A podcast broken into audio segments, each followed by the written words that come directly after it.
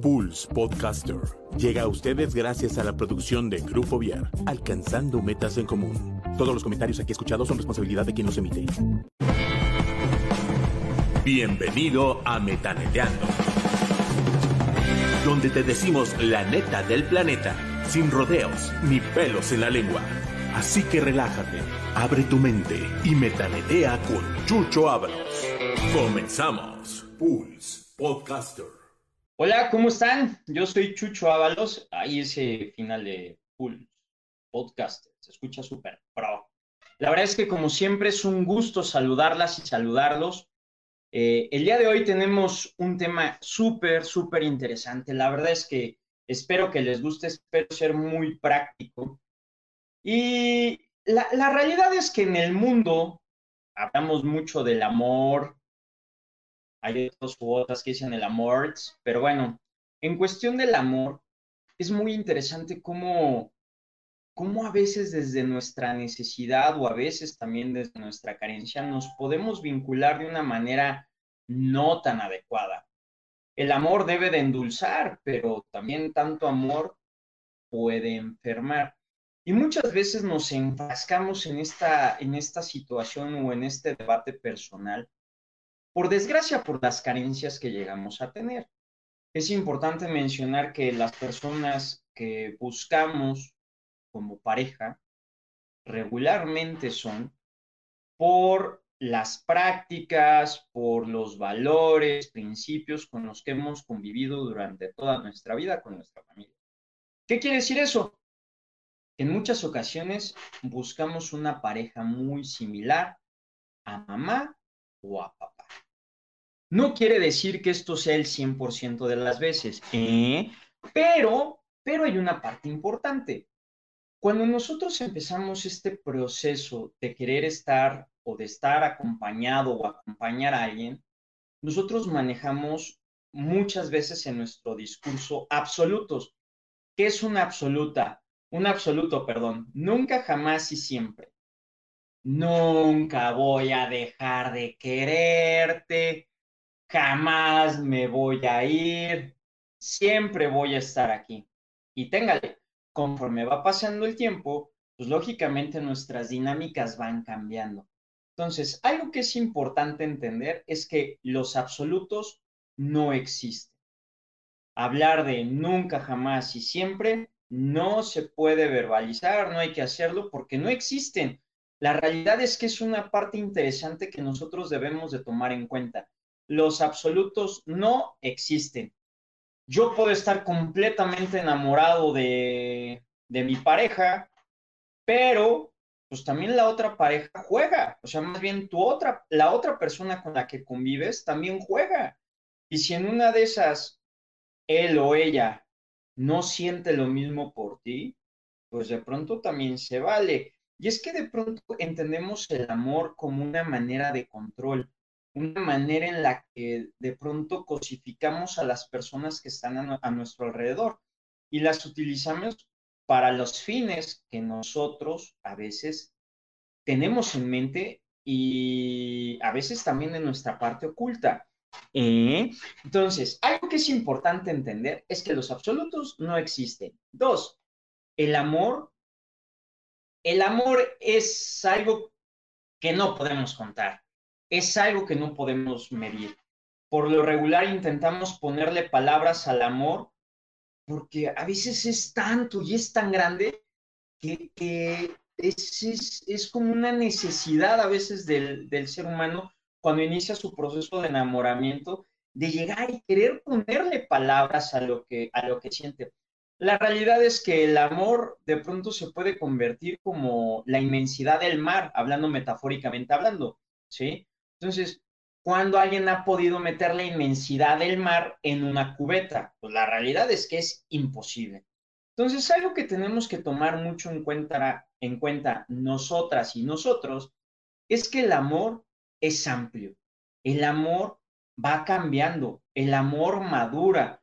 Y nosotros también debemos ir entendiendo esa parte, que nosotros debemos ir madurando en esa parte y ver que el amor tiene, tiene matices, tiene, tiene momentos diversos. No podemos hablar, hablar del amor como si fuera una carretera plana y directa que te lleva hacia el mar. La realidad es que no. Tiene subidas, tiene bajadas, tiene cambios de velocidad, tiene a veces este, diferente tipo de fauna y flora. Entonces, cuando entendemos eso, pues entendemos que lo podemos vivir con mayor naturalidad. No tenemos que controlar, no tenemos que mantener todo el tiempo esta situación de, es que debo de mantener el amor de ayer. La realidad es que no. Muchas parejas, eh, supongamos que ya llevan un buen tiempo juntos, pues quisieran que las cosas fueran como ayer, pero la realidad es que no. Y el amor es como el café del día. Lo vives hoy, se construye hoy, se reconstruye hoy hablar de lo que sucedió en el pasado nos permite de una manera nostálgica saber de dónde venimos, saber en dónde estamos, pero también hacia dónde queremos ir. Entonces, todas esas cosas nos van permitiendo movernos con mayor facilidad. Pero fíjense que hay una parte muy interesante que a veces no alcanzamos a entender. El amor a veces lo utilizamos como una manera de control y una manera de justificar nuestras carencias o necesidades. ¿Qué pasaría si nosotros jugáramos de una manera muchísimo más natural, en donde no pusiéramos nuestro corazón como esta parte de, ay, es que es vulnerable, no me voy a volver a enamorar, no quiero que me vuelvan a lastimar, es que me va a volver a ocurrir lo mismo. La realidad es que eso no ocurre y eso no va a ocurrir. Digo, a veces podemos imitar a nuestra pastorela a un diablo diferente o una diabla diferente con diferente personalidad. Pero eso a veces ocurre porque no tenemos claro desde dónde nos estamos vinculando. Entonces, si vamos teniendo con claridad que nuestras relaciones de pareja deben de ser armónicas y deben de ser desde el presente lo que nosotros manejamos, va a ser muchísimo más fácil. ¿Por qué? Porque vamos a vivir cada instante con nuestra pareja de, una manera presente, de una manera vigente. Pero cuando creemos que porque tenemos eh, firmado eh, un contrato nupcial o ya lo hicimos frente a la iglesia o sobre lo que ustedes quieran y por eso las cosas se deben de llevar solas, la realidad es que no. Entonces debemos ir entendiendo que nuestra madurez también implica estar en el presente, ambos. Y en una relación de pareja, ambas personas necesitan invertirle. No es de que, ay, bueno, yo ya este año ya le eché muchas ganas, te toca a ti.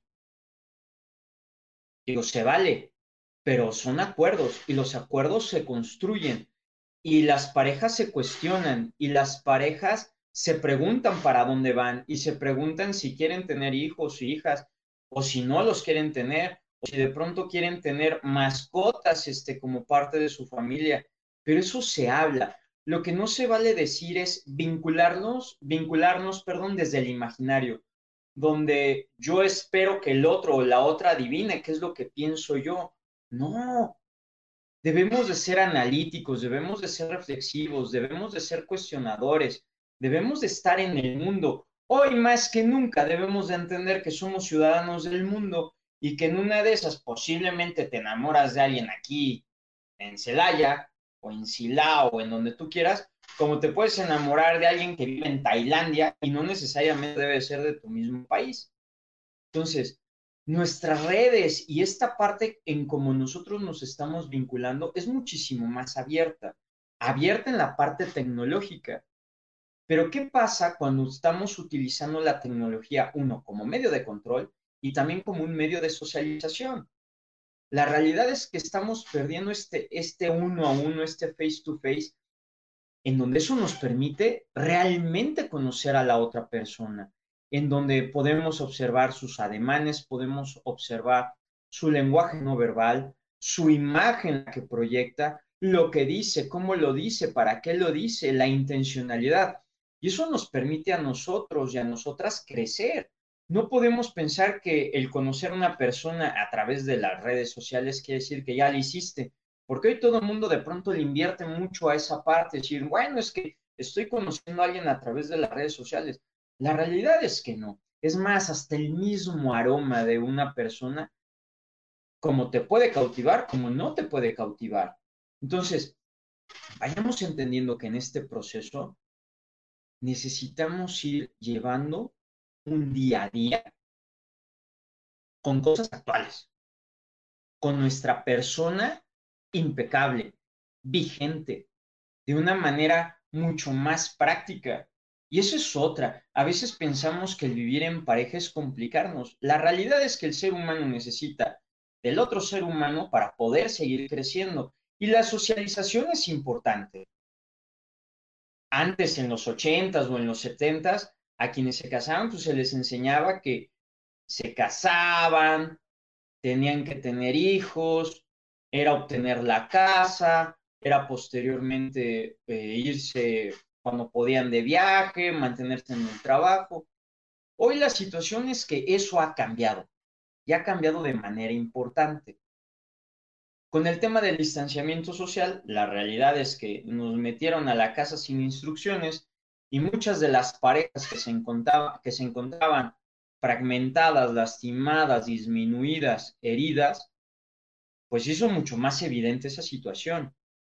¿Por qué? Porque a final de cuentas nuestra manera de socializar antes del tema de la pandemia era yendo a comer, ir al cine, haciendo otro tipo de cosas en donde cada quien estaba en su tema, pero la realidad es que no estábamos socializando, simplemente estábamos pasando el rato y posiblemente también así como que, uff, no tengo que platicar absolutamente nada, ya la armé porque me voy a ir este, en cochecito y y no voy a platicar nada. Y si no la pasamos padre ese día, ya lo hicimos. Y el tema del distanciamiento social nos ha, nos ha puesto en una situación en donde tenemos que hablar, tenemos que comunicar, en donde no podemos pasar por desapercibido las situaciones o emociones en las que estamos entrando. Y es que es importante, a veces nos duele querer afrontar la situación y entender que hemos cambiado, que las cosas han cambiado queremos que las cosas sigan o, quisiéramos que siguieran como estaban tiempo atrás. La realidad es que no es así. Y hablar de nuestros afectos cuesta mucho trabajo, digo. Entonces, si nosotros vamos entendiendo que el abrir mis sentimientos son mis emociones y son mi responsabilidad y que al hablarlo no significa que el otro tiene que estar de acuerdo, ya la armamos, porque así es como se comunica y así es como se crece. Pero cuando de pronto en una relación alguien trata de mantenerla a base a, lo mejor a latigazos o a mi ley es la que se impone y en otros casos omiten decir las cosas o prefieren no decir las cosas para que no haya problema, la realidad es que más temprano que tarde van a existir problemas, porque lo que no se habla, ¿sí? Se pudre y se queda ahí y después se empieza a convertir como una especie de rencor, una especie de odio que no necesitamos. Y ya cuando se tiene familia, cuando se tienen hijas, hijos, en esta parte, por desgracia quienes pagan los platos rotos son ellos, es más, hasta las mascotas entonces, hablar de nuestros afectos, hablar de lo que nosotros necesitamos, requiere tiempo, requiere un espacio, requiere preparar el espacio para, para poder dialogar. ¿En cualquier lugar se puede hacer? Sí, pero hay que hacerlo con tiempo. Y eso es algo muy importante entenderlo. Necesitamos el tiempo necesario para abordar cualquier situación y más cuando es de carácter personal. Fíjense, cuando es de carácter personal y emocional, necesitamos tiempo. No es algo en donde de pronto yo llegue y diga, bueno, 15 minutos con que yo le escuche y me la lleve por ahí, ya la armé. No, necesitamos el tiempo necesario para poder abordar las situaciones y escuchar ambas partes, porque si no, entonces uno de los dos se va a quedar un poquito inconforme o posiblemente pudiese llegar la situación de que uno u otro u otra pudiera llegar a pensar que no se sintió ni escuchado ni atendido. Entonces, parte de la escucha activa que nosotros debemos de tener al interior de nuestra pareja es precisamente estar en ese momento, ir con toda la actitud de ir a escuchar a la otra persona y también de ser escuchado, de tener esta capacidad de, de escucha y también de réplica. Y se vale que la otra persona tenga razón, pero también se vale no tenerla. Entonces, ese es uno. Dos, no tener aparatos electrónicos cuando yo esté dialogando sobre emociones, sobre o, o en particular sobre mis emociones con mi pareja.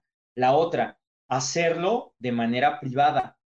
Aquí yo algo que recomiendo mucho y algo que hay que cuidar mucho es lavar la ropa en casa, no hacerlo público. Porque al poner en público a las demás, a la pareja, pues la pones también en riesgo y eso puede vulnerar la relación de ambos, porque entonces ya ven, él o ella se equivocó y lo estás haciendo público. Por desgracia, eso no es una muy buena opción y te puede dar muy malos resultados. Entonces, cuidemos eso, evitemos tener también que los relojes inteligentes, el smartwatch, todo este rollo, eh, recibiendo mensajes o recibiendo cosas. La realidad es que cuando estés con tu pareja, haz todo lo posible por estar con tu pareja. No porque te vas a pelear, sino porque vas a estar ahí. Y la otra, para aquellos y aquellas que se casaron y le han dedicado más tiempo a sus hijas y a sus hijos, ese creo que puede llegar a ser una situación complicada a mediano plazo, porque lo que los unió fue la relación de pareja no fue la relación por tener hijos. Los hijos o las hijas fueron una consecuencia. Pero lo más importante es la pareja en sí.